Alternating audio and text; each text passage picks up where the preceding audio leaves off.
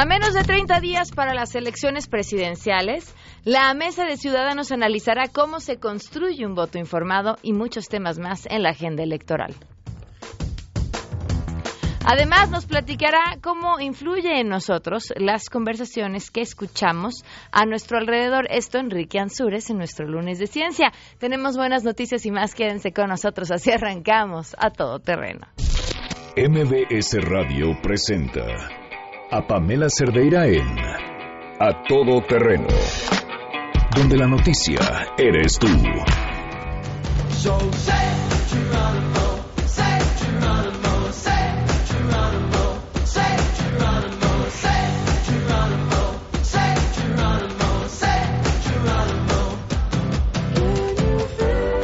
Esta canción hace temblar mi corazoncito porque es justamente la canción con la que abrimos ese primer día que tuvimos la oportunidad de hacer a todo terreno por primera vez, valga mi rebusnancia para ustedes. El primer programa de A Todo Terreno comenzó justamente con esta canción así. Y, y creo que así hemos tratado de ser, ¿no? De pronto hay cosas a las que uno tiene que decir, ahí va, es esto. ¿Pero qué es? ¿Pero es un noticiero? No, pero es un programa de revista? No, tampoco. ¿Pero qué es? Es esto, así. Nos aventamos y ahí va, es esto.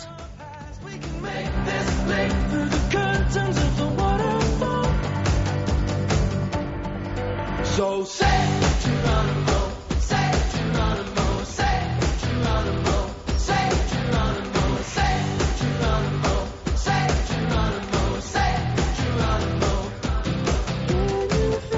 Tardes, gracias por acompañarnos en este lu- lunes 4 de junio del 2018. Soy Pamela Cerdeira, los invito a que se queden aquí hasta la 1 de la tarde. El teléfono en cabina 5166125, el número de WhatsApp 5533329585, el correo electrónico a todoterreno mbs.com.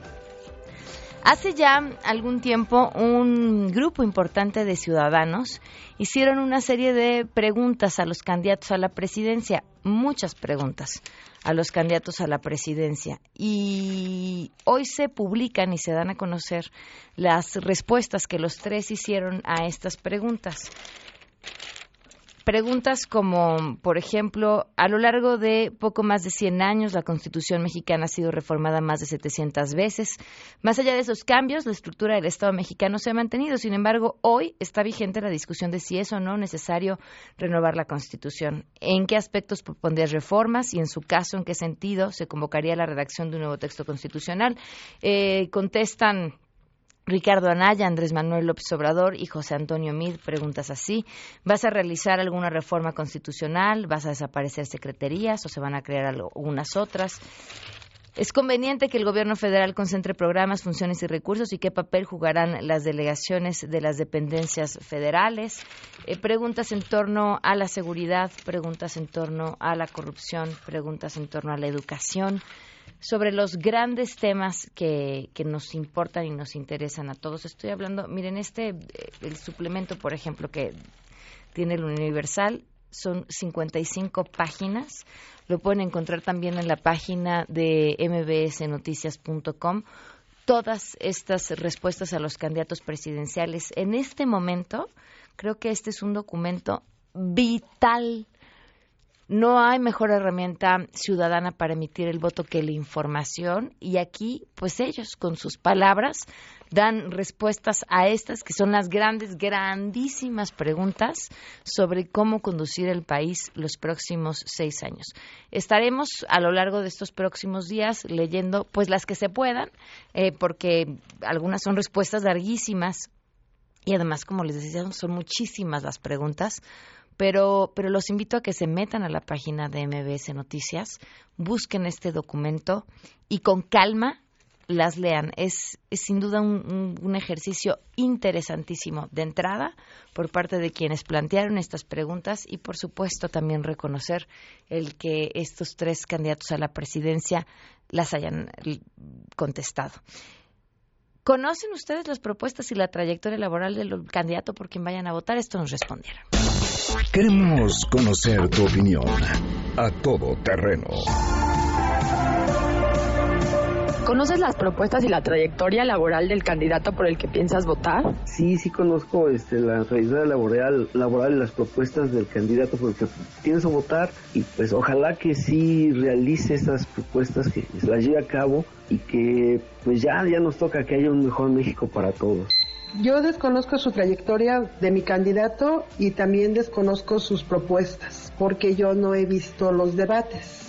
Sí, conozco las propuestas y trayectoria de casi todos los candidatos, desafortunadamente la de López Obrador, ¿no? Toda vez que sus propuestas han sido muy ambiguas y su trayectoria también. Desconozco las propuestas de, pues, de todos los candidatos que van a ser presidentes y para mi gusto, la verdad, yo no, no, ninguno, ninguno eh, eh, merece ser presidente de esta República Mexicana y no voy a votar. A todo terreno. 12 con 8 minutos. Hoy se cumplen nueve meses con tres días del feminicidio de Victoria Pamela Salas Martínez. ¿Cuánto tiempo más tiene que esperar la familia? Esta pregunta es para la Procuraduría, para que ellos encuentren al responsable. Nueve meses con tres días.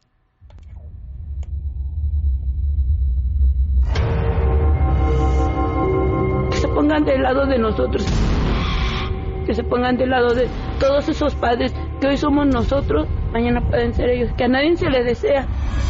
Victoria fue asesinada. 12 con 9 minutos. Hoy se cumplen nueve meses con tres días y en este espacio vamos a seguir contando. Arrancamos con la información y saludo a mi compañero René Cruz. La Comisión de Capacitación y Organización Electoral del Instituto Nacional Electoral aprobó el díptico caso importante al momento de la clasificación y conteo de votos que permitirá a los funcionarios de mesas directivas de casilla clasificar y contar los posibles votos en favor de Margarita Zavala, ex candidata independiente a la presidencia de la República. El caso hipotético se plantea con la siguiente pregunta. ¿Qué pasa en la casilla cuando alguien renuncia a una candidatura independiente para las elecciones federales? Por una parte, señala el proyecto de acuerdo, se determina que esa candidatura no podrá contar con representante en la mesa directiva de casilla. Por otra parte, en el caso de que se encuentren sufragios marcados en el recuadro con su nombre y emblema, deberán ser clasificados, contados y anotados en los diferentes documentos electorales, en el espacio que corresponda a Margarita Zavala, pero se le dará el mismo trato al de una candidatura no registrada y por lo tanto no contarán, informó René Cruz González. Así es, gracias. La Conducef informó que durante 2017 se registraron 8.7 millones de reclamaciones por fraude con impacto monetario a la banca, es decir, 20% más que en 2016. Y es que a fin de evitar mayores quebrantos patrimoniales, la Comisión Nacional para la Protección y Defensa de los Usuarios Financieros emitió una serie de recomendaciones a los usuarios para ser precavidos y actuar de manera más inmediata ante posibles fraudes. En un comunicado señaló que este universo de reclamaciones se puede analizar en dos tipos. La primera, a las derivadas de posible fraude como consumos no reconocidos, fraudes cibernéticos o suplantación de identidad que están vinculadas a las medidas de prevención y seguridad al realizar operaciones bancarias. Y la segunda, a la que se denomina movimientos operativos de la banca que responden a una responsabilidad más directa de las instituciones, tales como domiciliaciones mal aplicadas, no entrega de cantidad solicitada en cajeros automáticos, cobro no reconocido de comisiones o intereses. En ambas situaciones, el tiempo que tarda el usuario en percatarse es de 27 días naturales en promedio y después iniciar su reclamación. Para MBS Noticias, Citlali Sáenz. Buenas tardes. El gobierno capitalino reforzará la vigilancia en las zonas de las delegaciones Azcapotzalco y Tlalpan por donde corren los ductos de Pemex. Así lo informó el jefe de gobierno de la Ciudad de México, José Ramón Amieva. Recordó que el viernes pasado fue detectada una toma clandestina en la colonia Tesosomoc debajo de una maderería donde los vecinos los alertaron debido a los vapores que desprendió el combustible ordeñado. Asimismo dijo que previamente habían tenido el conocimiento de otro caso en Tlalpan. Luego de entregar un predio demolido en la colonia Narvarte, el funcionario reconoció que este tipo de ilícitos pone en riesgo a la población. Incluso destacó que gracias a la intervención de los cuerpos policiales y de emergencia salvaron a quienes estaban ordeñando el combustible. En este tenor, el funcionario agregó que cualquier vehículo que no sea una pipa, pero que presumiblemente pueda transportar combustible, será revisado, informó Adrián Jiménez.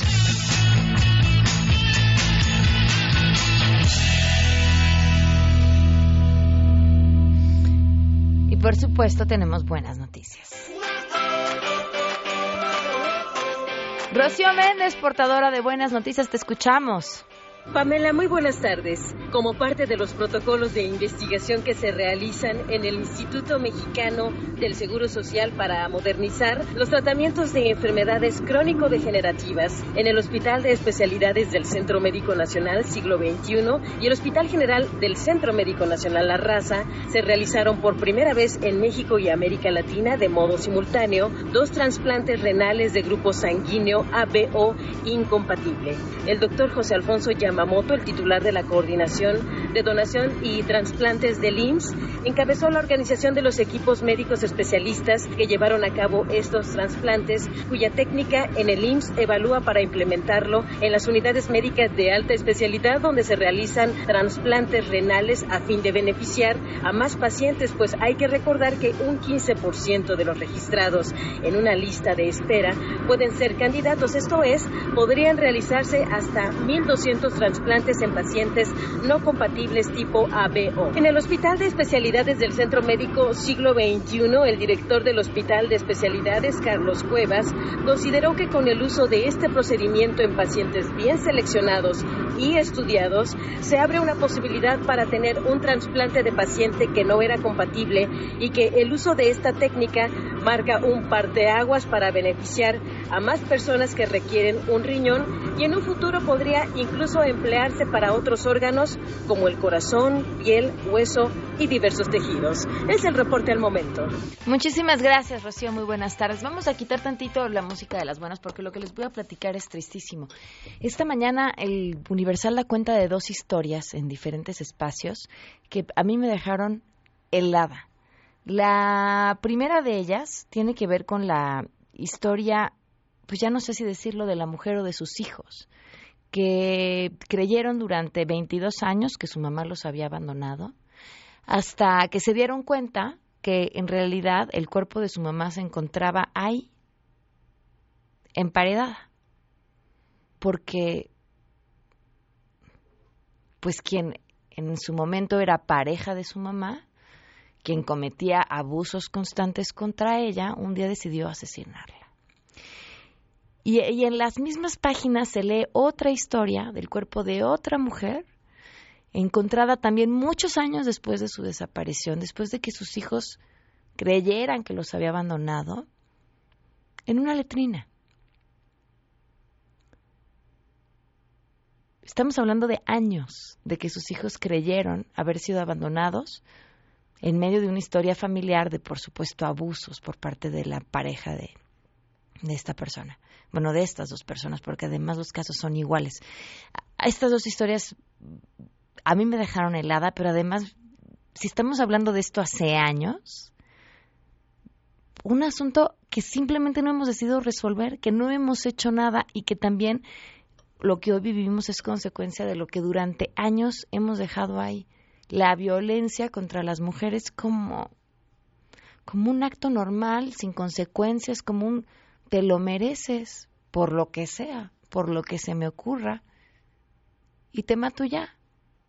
Y a todos les cuento la historia de que te fuiste y nadie, absolutamente nadie, va a hacer nada. Vamos a una pausa y volvemos. Más adelante A Todo Terreno. Tenemos mesa de ciudadanos al regreso. Si te perdiste el programa A Todo Terreno con Pamela Cerdeira, lo puedes escuchar descargando nuestro podcast en www.noticiasmbs.com. Pamela Cerdeira regresa con más en A Todo Terreno, donde la noticia eres tú. Marca el 5166125.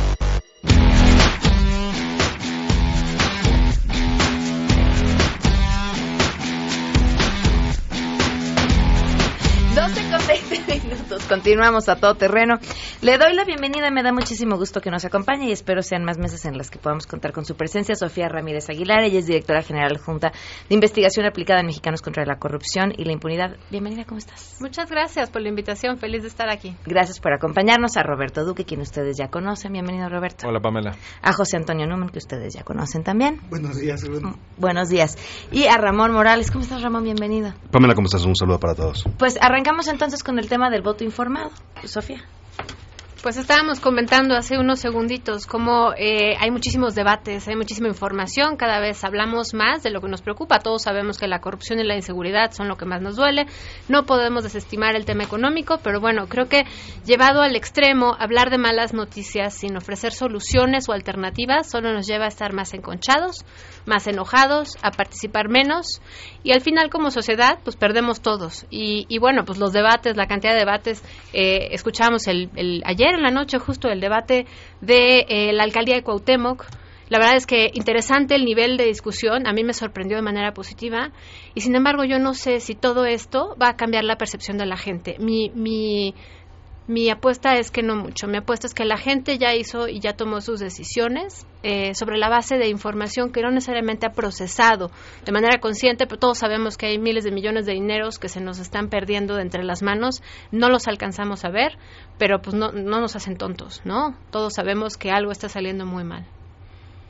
Eh, bueno, el, eh, hay efectivamente, como dice eh, eh, Sofía, eh, muchas más fuentes de información que las que nos llegan solitas, déjame decirlo así, eh, Pamela. Es decir, hemos eh, tenido una cantidad de spots demencial, no de la campaña, desde las precampañas y es más, desde antes, cuando eran dirigentes de partidos políticos, eh, López Obrador y, y Ricardo Anaya.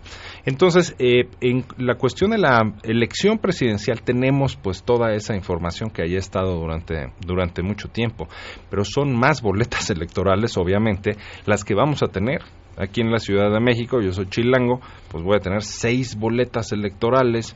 Hay lugares donde van a ser hasta siete boletas. Y bueno, eh, yo siempre he creído, Pamela, que eh, el voto más inteligente es el voto por candidato y no por partidos políticos. Hay quien milita en un partido, es el partido de sus convicciones, qué sé yo, está perfecto. Y que vote por su partido. Pero a quienes no tenemos una afiliación partidista y que de hecho los partidos nos han quedado muchísimo a deber, quizás en una primera instancia digamos, oye, no me convence la oferta política, eh, pues a lo mejor eh, no voto o anulo el voto o algo así. Ya sabemos que en México es una tontería anular el voto por el modelo legal que tenemos aquí. No, eh, no tiene efecto legal alguno, en otros países sí, en México no. Entonces, el mejor favor que le podemos hacer al país, de verdad, es eh, un voto consciente y un voto informado. Y tenemos una serie, ahora con Internet, con redes sociales, tenemos una serie de fuentes para enterarnos quién diablos está en nuestras boletas electorales. Entonces, por ejemplo, yo hice el ejercicio. Me metí a la página del INE para ver los cargos federales y muy rápidamente vi quién está en mis boletas electorales. Me llevé algunas sorpresas agradables, otras desagradables. Hay por ahí una actriz, hay por ahí algunos políticos de los que tengo muy mala referencia del pasado. Pero fíjate que curiosamente me llevé sorpresas agradables también, porque revisé eh, un poco los perfiles en la página también Voto Informado de la UNAM y de veras dice uno, "Ah, caray, esta no la no me la esperaba. De repente hay gente de verdad valiosa que está que pode- eh, que vamos a tener en nuestra boleta electoral. Y luego hacer el mismo ejercicio con el Instituto Electoral local de la entidad federativa de la que seamos, ¿no? En mi caso de la de la Ciudad de México. Yo, por ejemplo, había, había escuchado o leído que un actor por ahí, Sergio Mayer, iba a estar en las boletas electorales, va a estar en mi boleta electoral. Entonces, ese tipo de cosas conviene que nos enteremos. Banana, Bueno, va a ser mi, va a ser mi legislador federal, mi representante en caso de que gane, ¿verdad? Entonces, eh, sí, sí conviene saber quién rayos está, porque luego nos quejamos y en realidad no hicimos nada para evitar que llegara gente en contra de la que estamos o para que llegue gente que queremos o digamos que puede dar ahí un papel decoroso. ¿Cuánto tiempo te llevó? Unos poquitos minutos, como, no sé, un minuto en que me apareciera la, la lista de mis, de mis candidatos, porque en, en presidencia sale en automático. Luego en entidad federativa, pues nada más pones la entidad de la que eres y ya te salen los de senador. Y en donde sí hay que meter el numerito que viene abajo a la derecha en la credencial para votar, que es la sección, en mi caso es la 3504, eh, es para, el- para diputado eh, federal, pero pone uno los cuatro numeritos, un clic y ya sale ahí mi boleta electoral quiénes son esas personas. Entonces, de verdad, me tardé pues lo que casi lo que te lo estoy platicando en que me salieron ahí y luego pues un, pequeño análisis del perfil. Uno puede discriminar también, ¿no? Decir, a ver, yo solo este, votaría por estos dos o por estos tres, entonces ya empieza uno a contrastar dos o tres y en fin, de veras vale muchísimo la pena hacer este tipo de ejercicio porque el voto razonado, el voto consciente, el voto informado, creo que es lo que hace mejores a las democracias. Pues yo te diría que yo tengo un, eh, sentimiento encontrado con el tema del voto informado. Por un lado, me parece que es el eufemismo para el voto contra AMLO. ¿no? Se ha utilizado ahora, ¿no? Si no estás informado, es que votas por AMLO. Eh, si te informaras, cambiarías tu opinión. Entonces, creo que hay un poco de demagogia y de, de truco en, en el tema del voto informado. Esa parte no, no me gusta. La siguiente, que también tengo un problema ya es, eh, no necesariamente más información, que es lo que hay hoy por hoy, ¿no? abunda la información, hace que la gente sepa más. Entonces, lo que nos están eh, bombardeando es conoce, conoce, conoce. Eh, no sé si la gente de verdad va a conocer, porque también lo que el, el contenido que se conoce, pues tampoco no es tan rico, ¿no? O sea, ¿qué sabemos de el, currículum de cada uno de nuestros candidatos presidenciales, ¿no? Su estado de salud, por ejemplo, no lo conocemos. Eh, posiciones eh, respecto de algunas cosas, ¿no? Cosas comp- comprometidas, ¿no? Eh, la posición frente a la droga, la posición frente al aborto, la posición frente a la igualdad de género, ¿no? Han dado lugares comunes muchos de nuestros candidatos, ya no digamos hacia abajo, ¿no? El jefe de gobierno, los posibles jefes de gobierno, ayuntamientos, diputados, pues eso no sabemos nada, ¿no? Y, y tampoco si lo buscamos vamos a encontrar nada. Vamos a encontrar personajes eh, que no necesariamente posturas ni información, ¿no? Y entonces, creo que con motivo del voto informado, pues no estamos informando, ¿no? No ha sido una campaña por tengamos información de calidad, sino salgamos a buscar información que, insisto, no necesariamente hace a nuestros votantes mejores votantes. Ahorita te voy a preguntar que sí, pero ahora vamos Venga. a escuchar. A mí me gustaría eh, tratar de tejer con lo que han dicho algunos fenómenos psicológicos que están detrás del hecho de por qué la gente no sabe, no se informa o no importa informarse. El primero es un concepto de un autor norteamericano llamado Anthony Dons, que en una obra llamada eh, Una teoría económica de la democracia habla sobre un concepto llamado ignorancia racional. ¿Qué es la ignorancia racional? Yo me puedo ganar más varo sabiendo de fútbol americano en el fantasy y en las apuestas que sabiendo de política. El costo de oportunidad de saber acerca de la formación de los candidatos y su propuesta no va a redituarme en mi bolsillo un varo, un chelín. Y eso implica que la gente sabe perfectamente que el tiempo invertido en averiguar acerca de cuáles fueron las propuestas de los candidatos no tendrá un impacto realmente en su vida cotidiana y por lo tanto decide racionalmente ignorar acerca de ese tema. Entonces el primer concepto es la ignorancia racional. Me cuesta demasiado tiempo y demasiado esfuerzo saber una cosa que en última instancia no me va a dar lana, no me va a dar nada y no me va a cambiar nada en mi vida. El segundo se le denomina sesgo de confirmación. El sesgo de confirmación es la tendencia de las personas a ordenar toda la información que recibe para confirmar nuestras propias percepciones. Entonces, si yo concibo que tal candidato es nefasto y tengo una, una energía emocional, una impresión emocional ordenada hacia, ese, hacia esa posición, todo lo que yo reciba, evidencia científica, entrevistas de fondo, opiniones de especialistas, etcétera, la voy a ignorar completamente con la finalidad de confirmar mis propias percepciones. En un paper llamado Mecanismos Neuronales contra la Información Negativa, Jonas Kaplan define que hay cuatro mecanismos con los cuales las personas se defienden de información negativa. Formar contraargumentos, desacreditar a la fuente, buscar validación colectiva, que mis opiniones estén validadas por la masa, y eh, formar contraargumentos. Entonces el punto es que las personas generalmente antes de poder escuchar los argumentos y la información de la que se entera, lo que va a hacer es tratar de rechazar una, una sensación negativa de renunciar a mis posiciones originales, de tener que ser incongruente con lo que antes pensaba, de tener que admitir que estoy equivocado, de tener que admitir la derrota. Entonces, en ese sentido, a veces toda esta, toda esta sobreoferta de información es intrascendente porque es demasiado tiempo que le tengo que meter a saber, para que en última instancia no signifique nada, y si yo llegara a saber y me llegara a informar y eso terminara convirtiéndose en que yo tengo que admitir que estoy equivocado, la gente preferiría hacer todo menos Entonces muchas veces nosotros encontramos que los candidatos eh, y su victoria o buen desempeño en el debate o su derrota o mal desempeño en el debate no se transforman en éxodos de votantes. O sea, si mi candidato eh, pierde por fatality en el debate y es masacrado y le sacan el corazón en público, mucha gente no va a cambiar de posición. Entonces, ese, ese tipo de fenómenos influyen mucho en el hecho de que saber demasiado de política, pues bueno, realmente no va, no va a cambiar mucho los, la- las posiciones. A ver, y cuando estamos hablando optimistamente del voto informado, del número de personas que se van a meter y que van a leer y que van a encontrar en las respuestas y que a lo mejor están dispuestos a cambiar su opinión, ¿de qué porcentaje de la población estaremos hablando?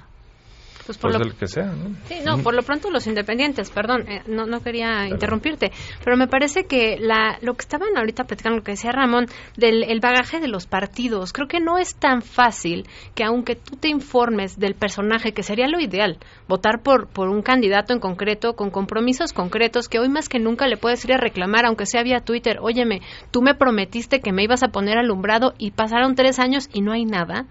O sea, más allá de ese reclamo directo, hay muchísimo eh, bagaje de alrededor de un candidato respecto al partido que lo postula, respecto a las posiciones de poder de ese partido en este momento. En este caso es imposible separar, por ejemplo, a José Antonio Mid del PRI nacional y, por supuesto, del gobierno federal, para bien y para mal, ¿eh? Y por lo que podemos ver, la valoración de la gente va en un sentido absolutamente negativo. Perdón, me ibas a decir algo. No, no, no, no, no. no. Totalmente cierto. Si la campaña de se hubiera tratado de reforzar la convicción priista, digo, es muy fácil desde mi perspectiva, hablando en retrospectiva, hablar de lo que debieron haber hecho en la campaña ¿Le del PRI. mejor? Pero es muy probable que le haya ido mejor reconstruir el concepto de que, bueno, hay pr- priista malo y priista bueno. Pero renunciar a la, a la, a la camiseta priista para tratar de llamar al priismo, pero al mismo tiempo no hacerlo en público, pero después sí hacerlo, cambiar de presidente para cambiar la tonada, o sea, te oculto que soy priista porque yo sé que hay algo malo ahí, entonces obviamente Mitt tiene el mismo porcentaje de, pre- de preferencia de votos que Peña Nieto de aprobación, o sea, están en los 18, 19. Pero ya yo difiero, porque yo, Yo, creo, que, que lo que debieron haber hecho era reafirmar la convicción priista y reconstruir el concepto priista sobre nuevos valores. Antes ser priista se trataba de justicia social. Antes el priismo se trataba de ser generoso con el prójimo. Había muchos conceptos asociados con el priismo que se perdieron. Ahora lo que debieron haber hecho era reafirmar la convicción priista para tratar de llamar a aquellos que son priistas de closet. Ahorita hay muchísimo priista de closet, pri- gente que quiere votar por el PRI, gente que lo hubiera hecho pero no lo hace porque se ha ocultado demasiado. Entonces, yo sé que para mí es muy fácil decirlo en retrospectiva, pero hubiera sido una fórmula muy interesante tratar de apelar más al mercado priista en vez de ocultarlo. ¿Por qué di- di- difiere, Sofía? Yo sí creo que al principio intentaron hablarle directamente al priismo justamente para rescatar esa, esa bandera del, del votante firme priista, pero pues adentro del PRI había muchísimo desasosiego, o sea, estaban postulando a alguien de fuera, a alguien que no era de dentro y ciertamente tampoco le dieron las riendas de- ni de la campaña ni del partido y por supuesto tampoco de las designaciones. Hay muchísimas designaciones, digamos, del PRI duro y hay designaciones en los puestos de candidato en las listas de hasta arriba que no, no corresponden al equipo. Mira, entonces creo que este híbrido ni una ni otra ¿no? No les Sí, dio buen resultado. Pero en- al principio yo sí creo que le dieron, eh, pues le dieron este empuje hacia el PRI. Bueno, yo recuerdo eh, cuando desde- recién eh, nombraron a, o, o vino el dedazo de Peña Nieto en favor de José Antonio Mid, justo cuando eso ocurrió, y hubo una sensación, eh, digamos, positiva en mucha gente, decir, mira, pues es un perfil, eh, digamos, eh, serio, eh, que, no, que mucha gente a lo mejor no se hubiera esperado que era el candidato del PRI. Había una buena sensación, de hecho se sumaron eh, dos partidos políticos ahí al PRI con, con él, que es el Verde y el, y el Partido Nueva Alianza, pero su principal carta es que era ciudadano, ¿no? En, el- en la acepción de que no era militante partidista. Eh, sin nada más que parece que de inmediato lo disfrazaron de, de priista con los actos a los que fue con logotipos y banderas priistas, ¿no? Ese mismo día. Y, y en fin, fue, digamos, una ilusión esto de la candidatura eh, ciudadana. Muy rápidamente se vio eso. Se- sigue defendiendo a Enrique Peña Nieto, pues un presidente con un 80% más o menos de impopularidad, y luego dice que nombró al jefe del PRI, al presidente eh, nacional del PRI. O sea, esa cuestión de que era ciudadano ajeno al PRI se perdió totalmente. En fin, creo que eh, coincido en que hubo errores. Y la otra cosa que quiero decir, porque sí difiero brutalmente con mi apreciado eh, José Antonio, aquí en cuanto al voto informado. O sea, eh, desvirtuar el voto informado por una idea de que entonces solo los votos de López Obrador son eh, desinformados, que esa es una cuestión, eh, digamos, que puede ser una perspectiva, eh, de- digamos, subjetiva, pero a ver, o sea, oponerse al voto informado. Ejemplo, aquí en la Ciudad de México, ¿por qué rayos no analizar los perfiles de eh, eh, Alejandra Barrales. Barrales, Miquel Arreola y Claudia Sheinbaum? ¿Por qué no hacerlo? ¿No? O sea, ¿cómo que entonces? Porque yo lo que me pregunto es, ¿cuál es la alternativa? Ok, el voto informado no, pues entonces o nos queda abstencionismo, o nulidad del voto, o voto desinformado, una de las tres, no hay Va- más. Vamos a una pausa y regresamos contigo, Antonio. Perdón. Caso para compartir, escribe a todoterreno.mbs.com. Pamela Cerdeira es a todo terreno. En un momento continuamos. Pamela Cerdeira está de regreso en A todo terreno. Únete a nuestra comunidad en facebook.com. Diagonal Pam Cerdeira. Continuamos.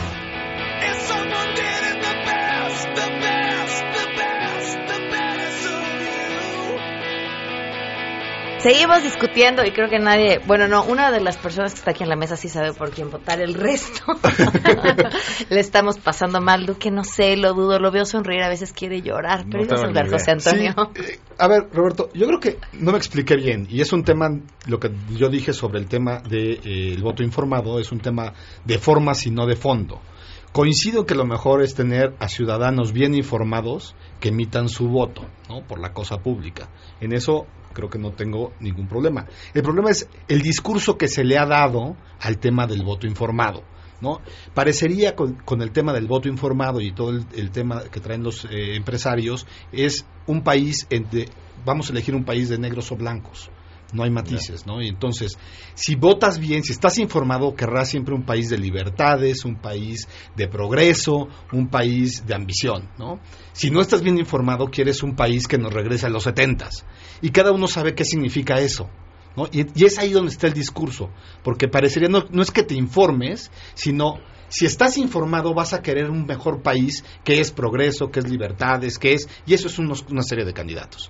Si no estás bien informado, entonces lo que quieres es un país de atraso, es un país cerrado, es un país de, este, de gremios y eh, también sabemos que eso lo tiene un candidato. ¿no? Entonces, creo que me expliqué mal y es un tema de formas y no de fondos. Y Yo de, y, coincidiría de, contigo. y de uso político, Y de uso digamos, político, claro. de este concepto. Muy interesante Sí, claro. perspectiva. Sí. Yo creo que ya estamos claro. a las alturas en este pleno 2018, siglo XXI, de esperar que los candidatos propongan un gabinete de entrada como un elemento fundacional de la campaña. Sí. Yo quisiera llamar en específico a José Antonio Mid y a Ricardo Anaya a poner atención al hecho de que ya estamos a 27 días 27 días.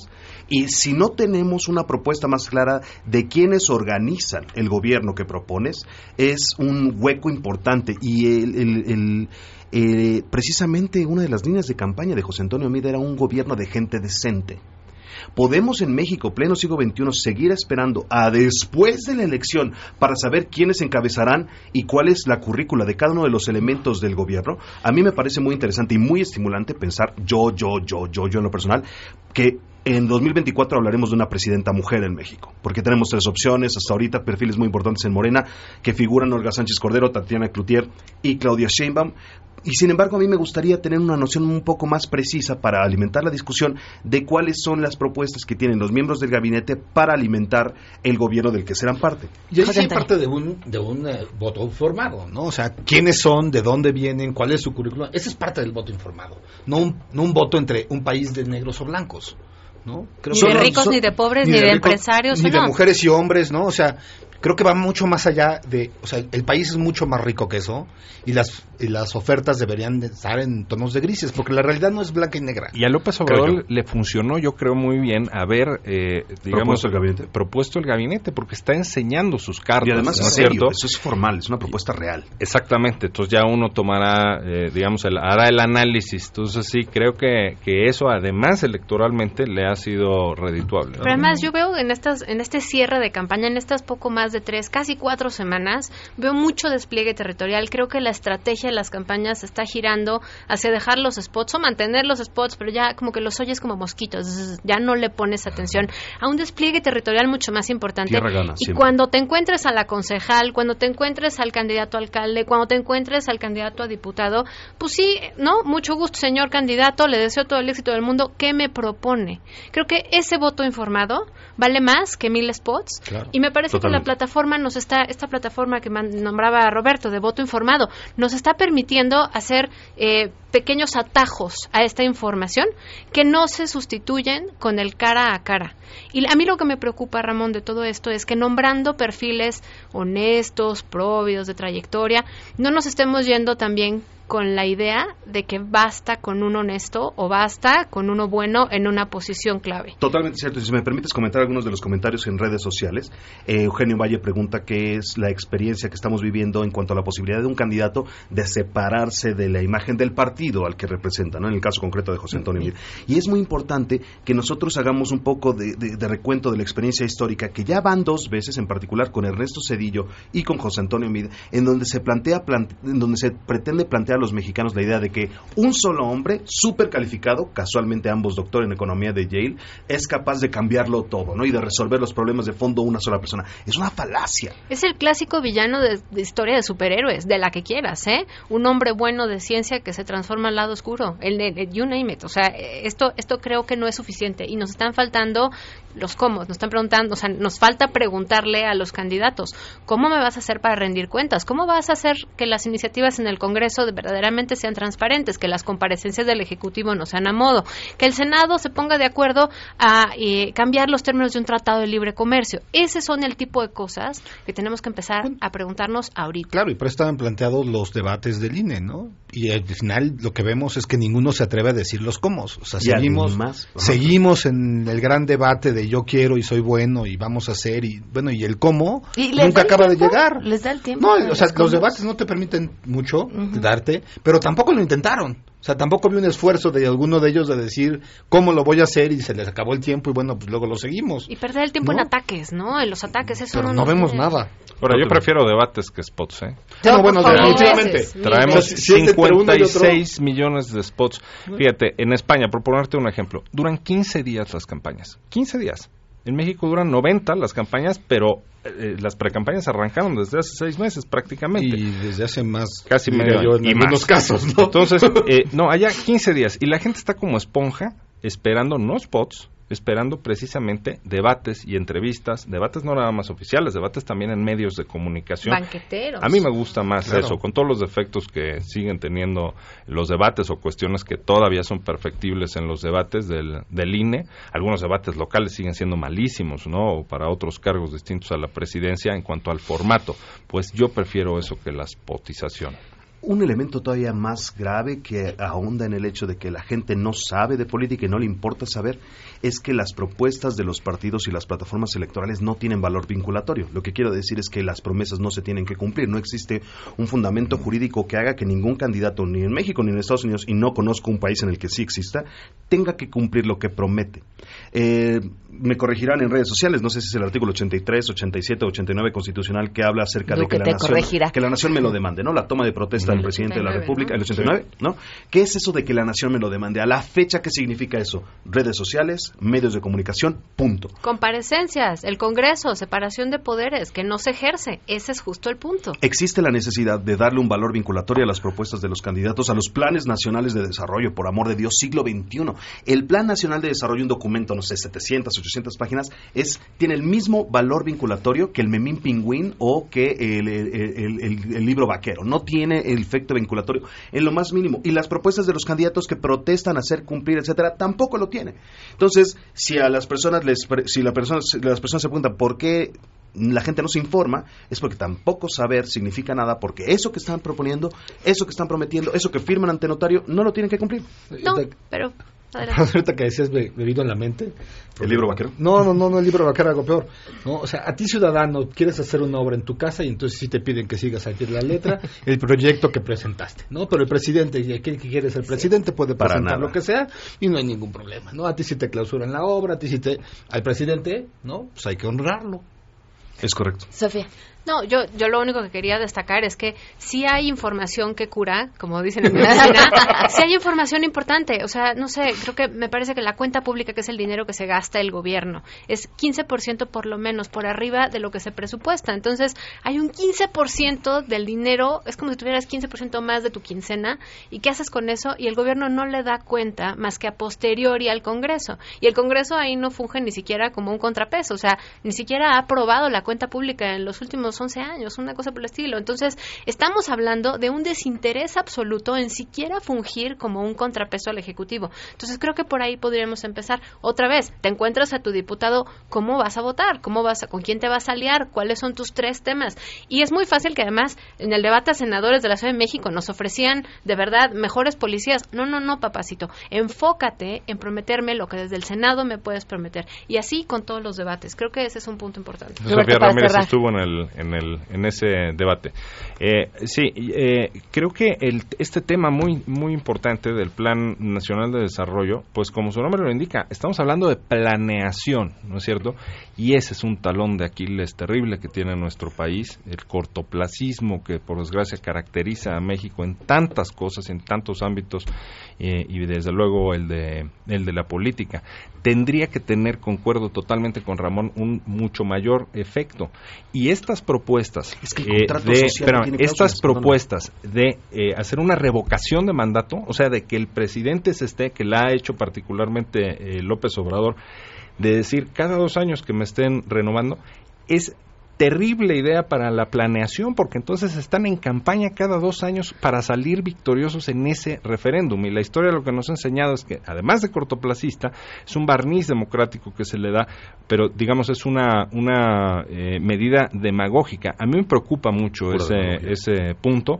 Creo que es de estas, de estas eh, figuras de la democracia eh, directa, que se le llama democracia eh, directa, pero que tienen más defectos de los que podrían parecer a primera vista. Muchísimas gracias a los cuatro por habernos acompañado. Nos quedamos sobre la mesa pendiente el tema de la guerra comercial. Y bueno, pues el próximo lunes. Muchas gracias. Muchas gracias. Gracias. Volvemos. Si te perdiste el programa A Todo Terreno con Pamela Cerdeira, lo puedes escuchar descargando nuestro podcast en www.noticiasmbs.com. Estamos de regreso. Síguenos en Twitter, arroba Pam Cerdeira, todo terreno, donde la noticia eres tú. Continuamos. 12 con 53 minutos. Enrique Ansures está con nosotros para Un hablar de estar ciencia. contigo, ¿Cómo estás? Pamela, ¿no? Bien, bien, bien, con, disfrutando el calor. Ah, sí, ¿verdad? Bueno, ya ahorita bajó un poquito la temperatura. Un poquito, pero sí estuvo feo la semana pasada. Pues hablando de discursos de odio, curiosamente, pues vamos a tocar un tema muy interesante que se refiere a un, un estudio hecho por la Universidad de Anglia en Rus y una publicación que hizo en la revista Plus One y se refiere justamente a cómo nuestro espacio personal que nosotros, este, nosotros tenemos se ve afectado por las conversaciones de las personas. Supongamos me pasó hace ratito que venía en el Metrobús. Venía sentado justamente leyendo este el artículo completo y había una persona que estaba hablando de una manera pues terrible, con muchas groserías y cómo uno se siente. Se siente rechazado, te, te sientes mal justamente con esa conversación. Entonces, justamente ellos empezaron a ver este patrón entre las personas y, y hacen un estudio con 33 personas que les ponen a escuchar conversaciones este, positivas y, y neutras y después los ponen a escuchar pasos estos pasos este, se empiezan a hacer cada vez mayores, como si tuvieras la sensación de cercanía. Y las personas que escucharon justamente las conversaciones negativas ten- ten- tenían la tendencia a, a parar la grabación este, allá a una cierta, a una cierta distancia. Entonces eso da justamente a que nuestro, no- nuestro, nuestro cerebro, nuestra mente como tal, nos empieza a dar este como una burbuja de, este, de, de protección en función de justamente las relaciones sociales que tenemos en nuestro ambiente. Entonces cuando vemos todos estos discursos de odio que se están generando, supongamos ahorita en campañas electorales, para que vean que como decían justamente los, los este, expositores anteriores, que, que cómo, cómo nosotros nos vam- vamos rechazando a estos candidatos justamente con estos discursos de odio. Vean lo que pasa en su Facebook, simplemente cuando se empiezan a, poti- a politizar todos los comentarios que tienen en su muro y la reacción. Y son, y son genera. estrategias, ¿eh? son estrategias muy bien definidas. Digo, yo los, yo lo tomé en la, en la, en la universidad y cómo, Ajá. cómo generar justamente campañas de odio contra el rival para, para generar justamente esto que estamos hablando, que las personas se sientan este Intimidadas. intimidadas, que sientan miedo y justamente empiezan a tratar de alejarse con este tipo de discursos. Entonces, cuando se sientan incómodos por este, eh, estas personas que estén hablando mal, pues tiene realmente una explicación científica. Imagínate. Wow. Enrique, tú. Mi Twitter, les dejo ahí también la nota si les interesa a los radioescuchas, es arroba Enrique Ansures, lo repito, arroba Enrique Ansures, y mi fanpage en Facebook, Enrique Ansures, divulgador de la ciencia, y ahí nos estamos este, viendo. Oye, na- digo nada más para agregar a, a lo que comentabas.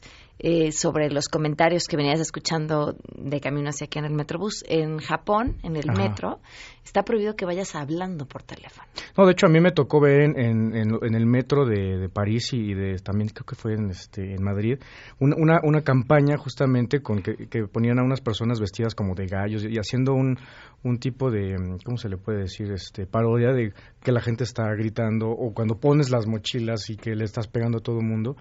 Ese tipo de campañas justamente... El grito, ¿no? Un- yo soy especialmente gritona, ¿no? O sea, si encuentro a alguien que está lejos para sacar, ¡ah! ¿no? Y grito. En, en lugares como, como, como este que mencionaba, en los mismos parques, ¿no? No escuchas gritos, no escuchas eh, las voces que normalmente aquí escuchamos. De hecho, el estudio, justamente este estudio, eh, lo que indica es que en- cuando tú empiezas a sentir una sensación de ansiedad y de Ajá. estrés, tu espacio personal se hace más, más grande, o sea, tu burbuja se hace más Necesitas grande. estar más Esa- solo. Exactamente, entonces tenemos un problema también de estrés y qué es lo que pasa en el metro. Digo, yo uso mucho el metro, que la gente se, se pone tensa y se agarra a golpes, su espacio personal se ve, se ve justamente Invadido. afectado. Ok, muchísimas Imagínate. gracias. No, es un placer para mí. Nos vamos, se quedan en mesa para todos. Los espero el día de mañana a las 12 del día a todo terreno. Soy Pamela Cerdeira. Y en serio, ahí está la invitación. Métanse a la página de Noticias MBS, de mbsnoticias.com, para que puedan leer las respuestas que dieron los candidatos presidenciales a todas estas preguntas importantísimas formuladas por muchos ciudadanos.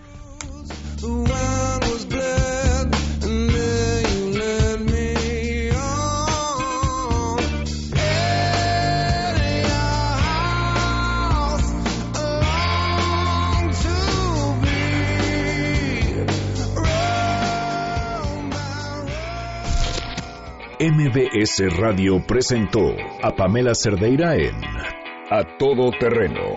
Te esperamos en la siguiente emisión, A Todo Terreno, donde la noticia eres tú. MBS Radio, en entretenimiento, estamos contigo.